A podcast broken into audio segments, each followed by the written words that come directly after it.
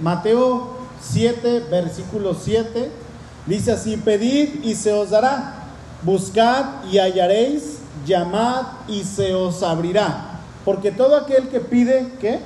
Recibe. Y el que busca, ¿qué? Halla. Y al que llama, se le abrirá. ¿Qué hombre hay de, vosotros que si su hijo le pide pan, le dará una piedra? ¿O si le pide un pescado, le dará una serpiente? Pues si vosotros, siendo malos, sabéis dar buenas dádivas a vuestros hijos, ¿cuánto más vuestro Padre que está en los cielos dará buenas cosas a los que le pidan?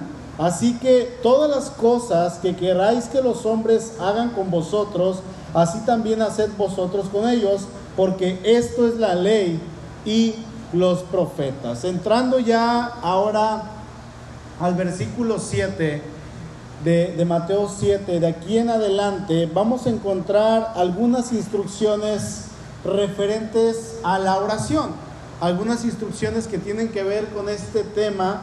Y el Señor nos invita, dice el verso 7, pidan y se les dará, busquen y hallarán, llamen y se les abrirá. ¿sí? El Señor nos invita a seguir pidiendo, nos invita a seguir buscando y nos invita a seguir llamando. ¿En qué aspecto? Bueno, estos, ahorita los vamos a explicar, estos tres imperativos griego, pidan, pero bueno, si los queremos decir como imperativos, pedir, buscar y llamar, se encuentran en tiempo presente. No los vamos a encontrar que dice, ustedes cuando pidan o ustedes pedirán. No, están en tiempo presente. Esto nos, nos sugiere a nosotros como creyentes una continua petición, algo que va a ser continuo, no, no va a tener un momento en el cual va a parar, ¿sí? Y es que, fíjense hermanos, que esa relación de padre e hijo despierta esa, esa relación humano, nosotros divina con el Señor, esa relación humano-divina y nos da pie para que nosotros podamos seguir elevando nuestras peticiones con una confianza total de que a quien le estamos pidiendo va a responder o no va a, o va a responder con un no, de que a quien le estamos pidiendo nos va a escuchar. ¿sí? Es una relación de amor de Dios hacia sus hijos. Y con esto Jesús nos está abriendo una nueva oportunidad de que los creyentes, hermanos, puedan ir con su Padre. Y quizá van a decirme, es que eso ya lo sabemos. Es que ya sabemos que como hijos de Dios tenemos acceso ante el Padre, podemos ir ante el trono de Dios en todo tiempo con toda la confianza de que vamos a encontrar socorro y de que vamos a encontrar bendición en nuestro Dios. Eso ya lo sabemos. Amén. ¿O hay alguien de aquí que no lo sepa? Porque creo yo que todos lo sabemos. Pero fíjense que en el tiempo de Jesús, esto era algo que no era normal. Cuando Jesús les está diciendo esto, ellos se quedan así con la cara de, ¿what? ¿Qué es lo que está pasando? ¿Por qué? Porque aunque ellos eran el pueblo de Dios, aunque ellos eran el pueblo escogido de parte del Señor, ellos sabían que a ellos les pertenecían las promesas y, todo, todo lo que encontramos en el Antiguo Testamento. Bueno, ellos de la misma manera sabían que no todos tenían acceso a Dios, sino solamente unas cuantas personas. Y sabemos quiénes son. ¿Quiénes eran? Los profetas, los reyes, los sacerdotes, los jueces. ¿Sí? Entonces, resulta que en el tiempo de Jesús no había profeta. ¿Cuánto tiempo habían estado sin profeta? Hasta antes de Juan el Bautista. 400 años. O sea que no había habido palabra de Dios por medio de un profeta. Reyes que hablaran la palabra de Dios, tampoco. Los únicos que tenían acceso, y digo tenían porque no lo hacían, eran los sacerdotes y eran todos aquellos líderes religiosos que estaban al frente de, las sinagogas, de la enseñanza. Y, y, estas personas eran únicamente de la tribu de Leví. Nadie más podía tener acceso a Dios. Así es que ellos eran los únicos con, la, con el acceso a la presencia de Dios, pero sabemos la historia. A pesar de que ellos podían ir ante Dios y podían ministrar a Dios, ellos vivían disfrazados solamente de religiosidad. ¿sí? Ellos en su vida estaban completamente disfrazados de una vida que no estaban viviendo, hipocresía. pero el pueblo no lo sabía. Ellos decían, bueno, ellos son los hombres de Dios, ellos son los que nos dirigen, y si ellos están metiendo tanta regla, quizás porque Dios quiere que vivamos en regla, y creían todo lo que esas personas le decían.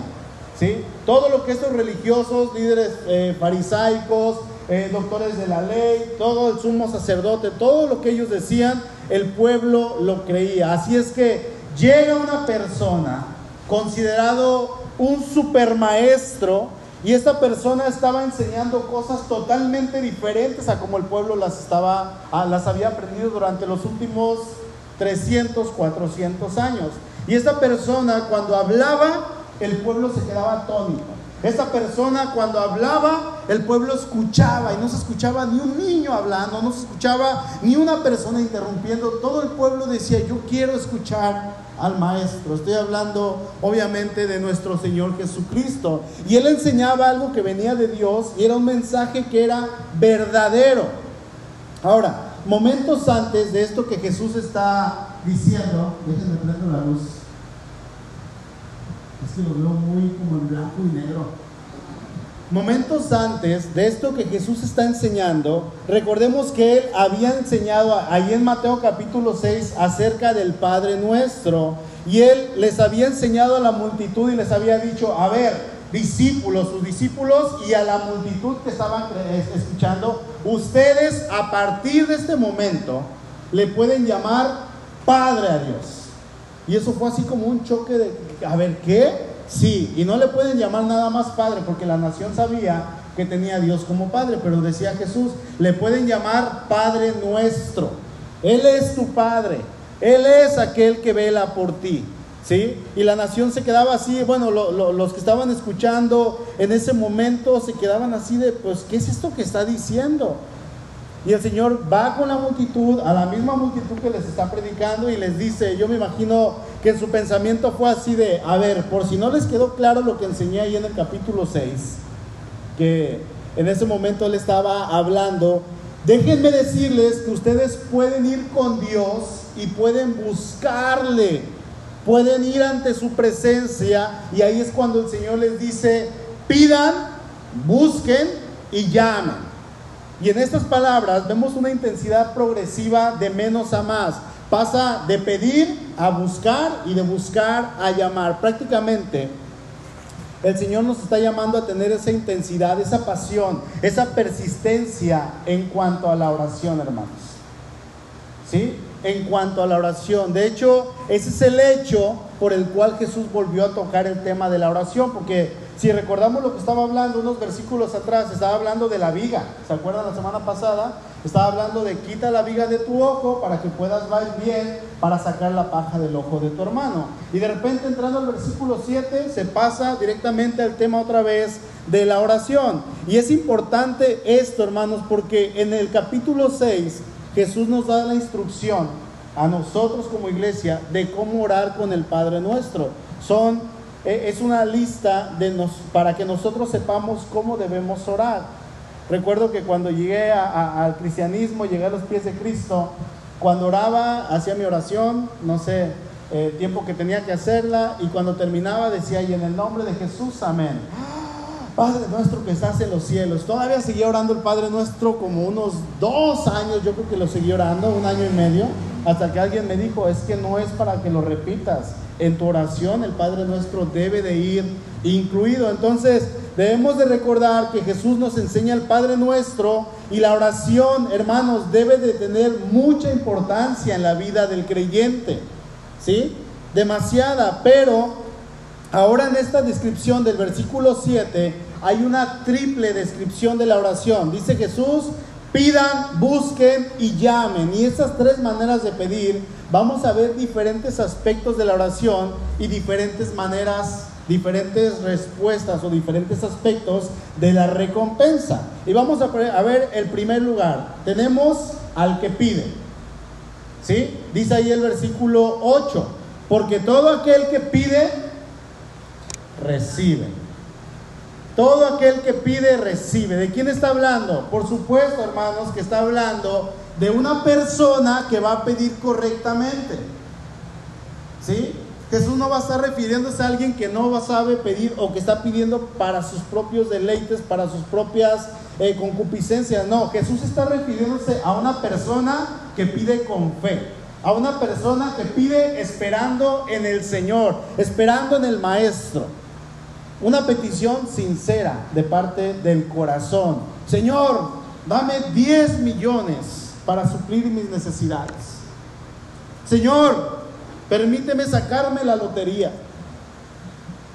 O tenemos el caso de estos dos discípulos imprudentes que se dirigen al Señor y le dicen, oh, oh, oh, ¿qué quieres Señor? ¿Quieres que oremos y le digamos a Dios que envíe fuego del cielo para que los consuma como pasó con Elías?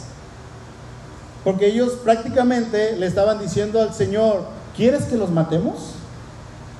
¿Quieres que ellos se mueran? Ahorita oramos a Dios para que les envíe fuego y los consuma. Así como pasó ahí en el Antiguo Testamento. Estas, hermanos, no son peticiones conforme a la voluntad de Dios. ¿Sí? De repente hay algunos eh, creyentes que están comprando ahí el cachito de la lotería, esperando sacarse la lotería algún día. Bueno, y, y, todavía lo oran, ¿verdad? Señor, que me lo gane. Y voy a poner el 7, y el número 40, y el número 3, porque es cuando resucitaste. Y, el número 77, ya estamos poniendo puros números cristianos, ¿no? Según nosotros, y ni así ganan, hermanos. Bueno, vayan buscando Santiago capítulo 1.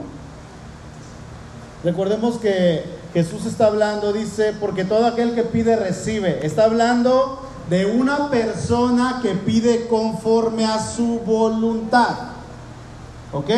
No está hablando de una persona que pide para gastar en sus deleites, para gastarse la lotería, para estrenar carros cada mes. No, está hablando de personas que piden con fe. Amén. Pero a veces así le hacemos. Y el texto no nos habla de esto. El Señor dice, pidan, pidan hijos, pidan hermanos y se les va a dar. Santiago capítulo 1, versículo 5, lo voy a leer en palabra de Dios para todos. Si no traen esta versión ahí en su Biblia, acompáñenme en pantalla. Dice, si a alguno de ustedes le falta sabiduría, pídasela a Dios y Él se la dará. Dios es generoso y nos da todo con agrado, pero, pero deben pedirle a Dios con fe, sin dudar. El que duda es como una ola de mar que el viento se lleva de un lado a otro. El que duda no sabe lo que quiere, por lo tanto no debe esperar nada del Señor, pues el que duda es inestable en todo lo que hace. Eso sí es algo, lo que está diciendo aquí en el versículo 5, esto sí es algo que nosotros podemos pedirle al Señor, sabiduría. Ahora, ahí en sus lugares, hermanos, díganme, ¿qué más le podemos pedir al Señor? Participen, por favor algo conforme a su voluntad. Quiero escucharlos. Fe. Señor, aumenta mi fe, ¿verdad? Le dijo una persona. ¿A qué? ¿Uno más? Crecer, crecer en el Señor. Sí, esa es otra. ¿Qué más? ¿Quién más? ¿Nadie? Sabiduría, es lo que está diciéndonos aquí Santiago. ¿Quién más? gozo en medio de la prueba, en medio de la tribulación. Señor, dame gozo y en este tiempo fortalece mi fe, lo que decía la hermanita Vero. Pero, ¿por qué en ocasiones, hermanos, no recibimos lo que pedimos? ¿Por qué? Les doy la respuesta. Está aquí mismo en Santiago. Vamos al capítulo 4, por favor. Santiago 4,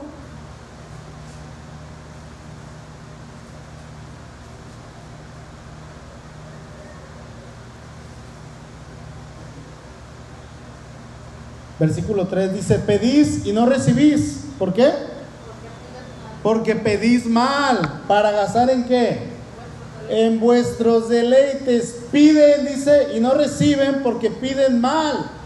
Y lo que piden y quieren recibir, cuando lo reciban, Dios sabe que se lo van a gastar en cosas que no les va a edificar. Hágase la pregunta, mi hermano, ahí en su lugar, hermanita, hágase la pregunta y dígale, Señor, ¿Cuál es la razón quizá por la cual yo no he recibido aquello que he pedido? A lo mejor ya recibió lo que pidió, o cada vez que pide lo recibe de parte del Señor, pero a lo mejor hay algunas cosas que le hemos pedido al Señor y no las hemos recibido. Pregúntele al Señor, ¿por qué? ¿Cuál es la razón? Y puede haber varias razones, simplemente porque Dios no quiere y Él dice, no, no te lo voy a dar. O es algo que no te va a hacer bien, dice el Señor, no es el tiempo. ¿Por qué? Porque Dios sabe que si lo da a nosotros, quizá va a ser para gastarlo en nuestros deleites, así como dice Santiago 4.3. Amén. Ahora, dice el versículo 7, volviendo, volviendo a Mateo, por favor. Versículo 7 de Mateo 7 dice, buscad y hallaréis. Busquen y van a encontrar. En segundo lugar, ahora tenemos a aquel que busca, aquella persona que busca. Y es que la oración es como el buscar a Dios, es como buscar al Señor, su palabra, su voluntad. Señor, ¿qué es lo que quieres que yo haga? Y hermano, ¿sabe que el que busca haya? Recordemos que no estamos hablando de cosas materiales. Estamos hablando de aquel creyente que llega con un corazón genuino al Señor y le dice, Señor, quiero todo de ti. Quiero absolutamente todo de ti, todo lo que venga de ti. Si buscamos a Dios con un, con un corazón genuino, Él no se va a esconder. Él va a estar ahí. Él siempre va a estar listo para escucharnos, mis amados hermanos, para inclinar su oído hacia nosotros. Jeremías 29:13 dice, me buscarán y me van a encontrar. Me encontrarán cuando me busquen de todo corazón. Me dejaré encontrar, afirma el Señor. ¿Se dan cuenta? Cuando me busquen, me van a encontrar, dice el verso 13. Cuando me busquen, dice la reina Valera, porque me buscaréis de todo vuestro corazón. Y dice, me voy a dejar encontrar. Cuando vamos con ese corazón genuino, hermanos, Dios va a estar ahí. El Señor va a estar ahí disponible. Y dice ahí en Mateo 7:8, el que busca, haya. No debemos olvidar eso. Es que Señor, no te encuentro, a lo mejor no lo has buscado. Es que Señor, no te siento, a lo mejor no lo has buscado, hermano. Y no se trata de sentir, sino de saber que Dios está ahí. De saber que el Señor, aunque no lo sintamos, Él está ahí presente. Y se siente bien feo cuando, Señor, no te siento. ¿Por qué? Ya pasó un tiempo y no te siento. ¿Me dejas sentirte? Y el Señor va a seguir diciendo, no, Debes de tener la convicción, hijo, de que yo estoy ahí. ¿Sí? Debes de tener esa seguridad de que yo estoy contigo aunque no me sientas. Y el que busca, dice Jesús, haya. Y ojo, es el Hijo de Dios el que va a buscar a Dios. Porque aquellos que lo buscan es porque lo conocen. El que no es hijo de Dios no lo va a buscar. No sé si han evangelizado, creo que me ha llegado a pasar o me llegó a pasar de decir a una persona cuando eh, se le está compartiendo de Cristo al final, ¿verdad? Busca a Dios, búscalo, no lo va a hacer, a menos que el Espíritu Santo lo motive a hacerlo. ¿Sí? Hace rato estaba platicando con una persona, decía, yo vengo de visita de aquí de, León, Guanajuato, y este, ya me voy a regresar y eso, y le dije, ah, pues eh, empecé a platicar con él y al final ya no tuve nada de tiempo de presentarle el Evangelio, nada de tiempo. Y dije, me voy a regresar y le voy a gritar, busca a Dios. Pero es algo incongruente porque no lo va a buscar, ¿verdad? Sí le pude hablar un poquito acerca del amor de Dios, pero si yo le digo, busca a Dios, él no lo va a buscar porque él no conoce a Dios. ¿Sí? Él no lo, no lo va a hacer. ¿Han escuchado aquel dicho que dice, la sangre llama? ¿Sí? Yo creo que este dicho es cierto y en los hijos de Dios, hermanos, mediante la sangre de Cristo Jesús, es algo que, que causa que tengamos ese vínculo con Dios. Y ese vínculo que tenemos por medio de Cristo nos hace buscarle, nos hace poder ir con el Señor y decirle, Señor, aquí estoy. Y pasa lo mismo no nada más con el Señor, sino con la misma iglesia de Cristo, hermanos. Si ustedes son cristianos, si ustedes son creyentes genuinos, debe de estar ese anhelo por convivir con la iglesia del Señor. Ah, es que el hermanito es un payaso, ¿para qué voy? Es que ¿no? Y a veces nos ponemos muchas, muchas trabas. En mi caso, cuando no llego a venir por alguna razón a la iglesia, estoy enfermo, que salgo, cualquier cosa, extraño a la iglesia. Y la extrañamos y le digo a Su, ¿sabes qué? Extrañé a la iglesia, hermanos, les extrañamos. ¿Por qué? Porque está ese vínculo, hermanos, a través de la sangre de Cristo. Es por eso que ahora tenemos la bendición, sí, de poder buscarle al Señor en primer lugar, porque tenemos esa necesidad de buscar a Dios, pero también por gusto lo podemos hacer. Lo podemos hacer, ¿por qué? Porque Él nos ha encontrado primero. Podemos buscar a Dios porque Él nos lo ha permitido. Amén. Yo les invito, hermanos, que busquemos a Dios día a día. Y si usted en este momento viene con esa carga y a lo mejor viene con que a lo mejor no he sentido al Señor y me he sentido alejado, me he sentido triste porque no lo he visto en mi vida, bueno, yo le invito con todo mi corazón a que lo busque. ¿Por qué? Porque el que lo busca, lo haya. ¿Sí? Señor, te necesito con todo mi corazón. Y a veces estamos en la iglesia pero estamos lejos del Señor. Estamos como perdidos y no lo encontramos. Y el Señor está ahí. ¿Qué es lo que nos falta? Buscar con más insistencia, buscar con más fuerza, buscar clamando, clama a mí y yo te responderé. ¿Sí? Necesitamos hacer eso, es hallar esa recompensa de buscar al Señor con esa pasión de querer buscarle. Dice ahí mismo en Jeremías 29, versículo 12, entonces me invocarán y vendrán a suplicarme y yo los escucharé. Yo los voy a escuchar. Amén, hermanos. Ahora, en tercer lugar, en cuanto a la oración, tenemos al tercer sujeto, al que llama. Está el que llama, dice el verso 7 de Mateo, llamen y se les va a abrir. Pero llamen, háganlo. Debemos llamar con sinceridad, pero decía al principio, con perseverancia. ¿A quién le gusta perseverar? Creo que no a muchos nos gusta, porque es algo que cuesta trabajo. ¿Sí? Una manera en que no perseveramos, el lunes empiezo el ejercicio y el martes ya fallé. Ese es mi caso. Y como ya fallé y el miércoles no es inicio de semana, pues empiezo hasta el otro lunes. ¿Sí? Y este día duró, esta semana duró tres días. Y así andamos, no estamos perseverando porque el perseverar implica compromiso. Sí, y dice el Señor, llamen y se les abrirá, pero debemos de llamar con esa perseverancia, hermanos. Esta idea de llamar implica un sentido de resistencia. ¿Por qué? Bueno, si la puerta ya estuviera abierta, no estuviera la necesidad de tocar la puerta, ¿verdad? O llamar. Sin embargo, el Señor nos anima y nos dice, aun cuando sientas que la puerta esté cerrada, tú insiste, tú llama, tócale, no dejes de hacerlo y se te va a abrir, continúa haciéndolo. Y es que Jesús nos dice que tenemos que llamar, y esto es algo lógico, porque si vamos a llamar a la puerta, indica que esta puerta se va a abrir. Fíjense, decía Carlos Spurgeon, decía, sus puertas están diseñadas a abrirse, fueron hechas con el propósito de entrada y así el bendito evangelio de Dios está hecho está hecho a propósito para que entres a la vida y a la paz. Sería inútil tocar una pared, pero sabiamente puedes tocar una puerta ya que está destinada a abrirse. Es que Señor, te estoy toquito que la puerta y no me abres. Hermano, continúa.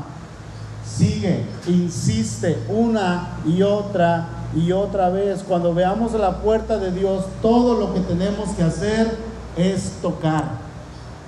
Y el Señor va a abrir.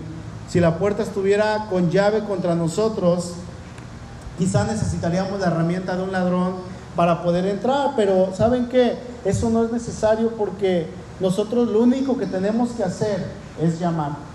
Tenemos esa gran bendición de que lo único que tenemos que hacer es que es llamar. Recordemos que la entrada está lista para nosotros, para los hijos de Dios. Podemos entrar por esa puerta. ¿Y quién creen que es la puerta? Jesucristo. Dice ahí en Juan 17, Volvió pues Jesús a decirles, de cierto, de cierto, les digo, yo soy la puerta de las ovejas, versículo 9, yo soy la puerta, el que por mí entrare será salvo y entrará y saldrá y hallará pasto. Simplemente, como hijos de Dios, lo único que tenemos que hacer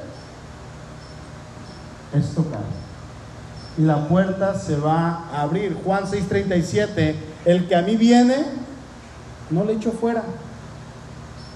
No lo voy a despreciar, no lo voy a correr, no lo voy a, decir, ¿sabes qué? No te quiero aquí, no.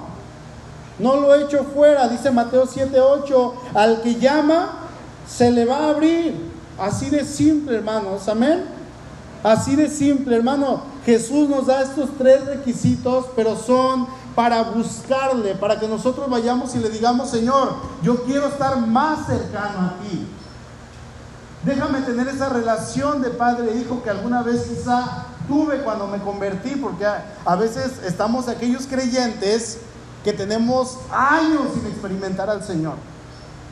Y seguimos viniendo a la iglesia, ahora sí que por, ¿cómo se dice? Por monotonía, porque tengo que venir, porque me obligan, porque me dicen que si no vengo, pues voy a perder mi salvación, etcétera, etcétera. Hermanos, tenemos que buscarle para tener esa cercanía con Él. Es buscarle para hallarle, es llamarle para que nos abra. Amén. Es algo bien lindo, es algo bien hermoso. Él está ahí. Simplemente, si no lo escuchamos, si vemos que no nos abre, yo sigo insistiendo hasta que el Señor me abra. Les voy a decir algo, hermanos. En persistir reside el éxito. Y quiero decir el éxito del cristiano. ¿En qué? En obedecer su palabra. ¿En qué sentido? Pidan, dice el verso 7, y se les dará. Busquen y hallarán. Llamen y se les abrirá. Y verso 8, porque todo aquel que pide recibe y el que busca halla y al que llama se le abrirá. El Señor nos está enseñando que nuestro Dios, como nuestro Padre, es alguien que siempre está al pendiente de sus hijos. Es alguien que no se va a hacer de la vista gorda, como decimos por ahí. Es alguien que siempre va a estar, hermanos, queriéndonos respaldar en cualquier cosa que nosotros lleguemos a hacer que sea conforme a su voluntad. ¿Por qué? Porque Él es nuestro Padre. Amén. Versículo 9. Dice, ¿qué hombre hay de vosotros? ¿Qué hombre hay de ustedes que si su hijo le pide pan le dará una piedra? ¿O si le pide un pescado le dará una serpiente? Creo que como seres humanos, lo, más valioso que hemos llegado a, tener o que llegamos a tener los que somos padres son nuestros hijos, ¿verdad? La familia, eh, hemos llegado a ver que un padre, hermanos, está dispuesto a dar la vida por sus hijos. Y es que se llega tanto a amar a un hijo que de alguna manera Dios nos permite tener pequeños hijos, eh, hijitos o como le quieran llamar, para que nosotros podamos llegar a entender de una manera tan pequeña lo que es el amor de Dios por un, por, un hijo, el amor de Dios por nosotros. Dios nos ha dado hijos para que podamos experimentar lo mucho que Él nos, que Él nos ama. Imagínense que llegue Sua y me dice, papá, ¿me das un pan de chispas de chocolate? O de chocolate, que es el que le gusta. Y sí, fíjate, muerde esta piedra, muérdela y rómpete tus dientitos. Ándale, que, tan baratos nos han salido, ¿no? Adelante. Eh, papá, tengo hambre, ¿me das pollo? Sí, hijo, ahí está, ten, este alacrán, cómete este alacrán y muerde esta serpiente. ¿Se imaginan que un padre hiciera eso? Recordemos, hermanos, que estamos en el contexto de la oración. ¿Sí? Estamos en el contexto de la oración y de cuando nosotros vamos con el Señor. Otra vez, aquí dice el verso 7, piden y se les dará, busquen y, allá, y hallarán, llamen y se les abrirá. Si vamos con el Señor, Él no nos va a dar algo que nos perjudique. Al contrario, hermanos, Él nos va a dar algo que nos beneficie. ¿Por qué? Porque Él sabe que es lo mejor para nosotros. Y fíjense, en ocasiones nosotros vamos con el Señor y sin saberlo le pedimos una serpiente. Sin saberlo, le pedimos una piedra. Y el Señor torna eso en bendición. Le estamos pidiendo algo que nos va a afectar, le estamos pidiendo algo que no nos va a hacer bien y el Señor torna esa petición en otra cosa que muchas veces ni siquiera nos damos cuenta. Él torna esas peticiones malas y baratas, como le quieran llamar, en bendiciones que a veces ni siquiera nosotros esperábamos. Y es que así es nuestro Dios. Él es nuestro Padre. Amén. Así es como pasa con su. En ocasiones me pide algo o se lo pide a su mamá, algo que yo sé o Suri sabe que le va a hacer mal. Y le decimos, no, no te vamos a dar eso. Y creo que nos ha pasado a todos. ¿Cómo crees que te voy a dar eso? Mira, mejor te doy esto y eso te va a dar un bien. Y cuando la niña se da cuenta, dice, oh, ¿verdad? Y hay algo, hermanos, que, nosotros, eh, obviamente viene de Dios, que aún siendo humanos pecadores, queremos darle lo mejor a nuestros hijos. ¿Qué pasaría con Dios entonces que Él es santo? Dice el verso 11, pues si ustedes siendo malos saben dar buenas dádivas a sus hijos, ¿cuánto más vuestro Padre que está en los cielos dará buenas cosas a los que le piden? Digan, hermanos, ¿en qué nos podemos comparar con el Señor? ¿Eh? Nosotros podríamos llegar a decir que somos buenos ahora en Cristo. Es que yo en Cristo ahora soy bueno. Bueno, Dios es eternamente bueno. Él siempre es bueno y ha sido bueno desde siempre. ¿Sí? Ahora, pasando al versículo 12. ¿Han escuchado acerca de la regla de oro? ¿Sí? ¿Cuál es? ¿Quién me la dice?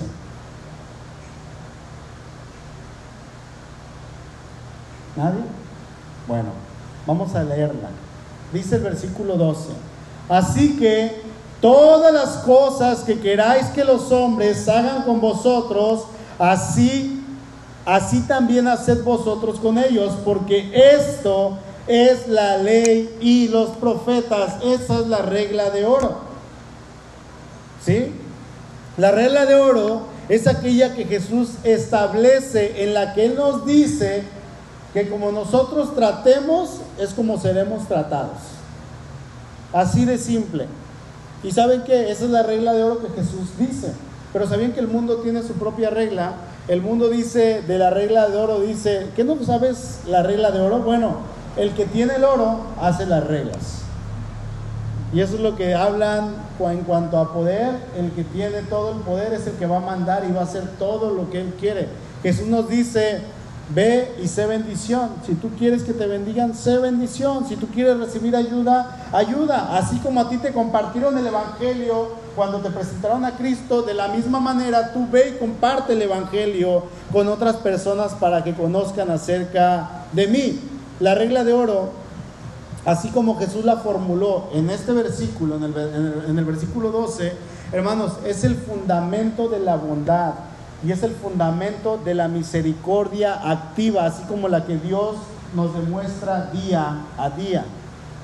¿Sí? Y fíjense, este proverbio, este, esto que Jesús dice, nosotros lo vamos a encontrar en otras partes en otros escritos que no están en la Biblia entre judíos y gentiles, pero los vamos a encontrar de manera negativa.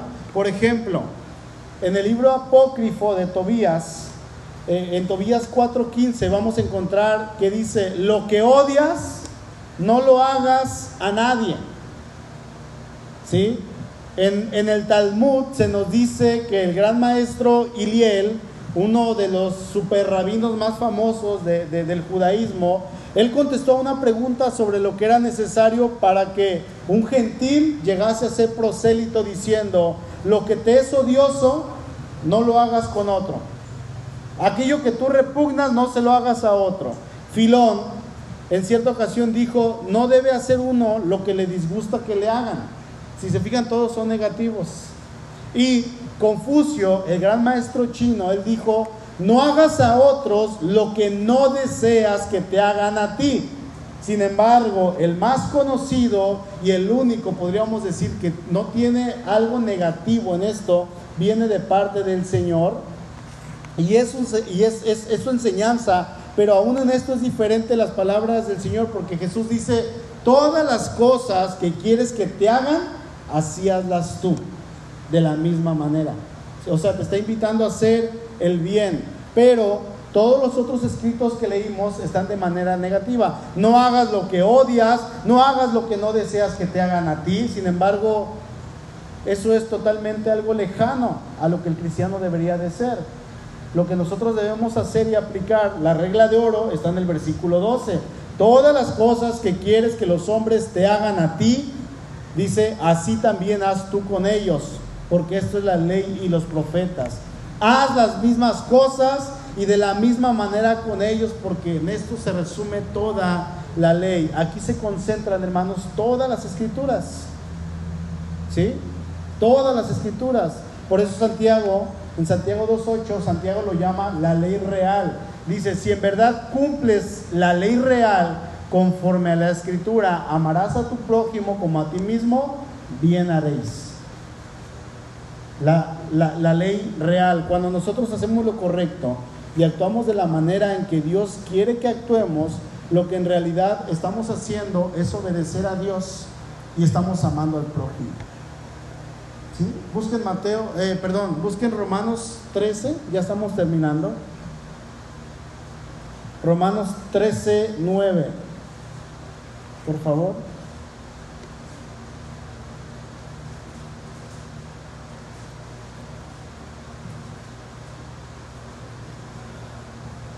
Dice, porque no adulterarás, no matarás, no hurtarás, no dirás falso testimonio, no codiciarás, y cualquier otro mandamiento en esta sentencia se resume, amarás a tu prójimo como a ti mismos. O sea, hermanos, que el cumplir la ley es amar al prójimo, el cumplir la ley es cumplir con la regla de oro.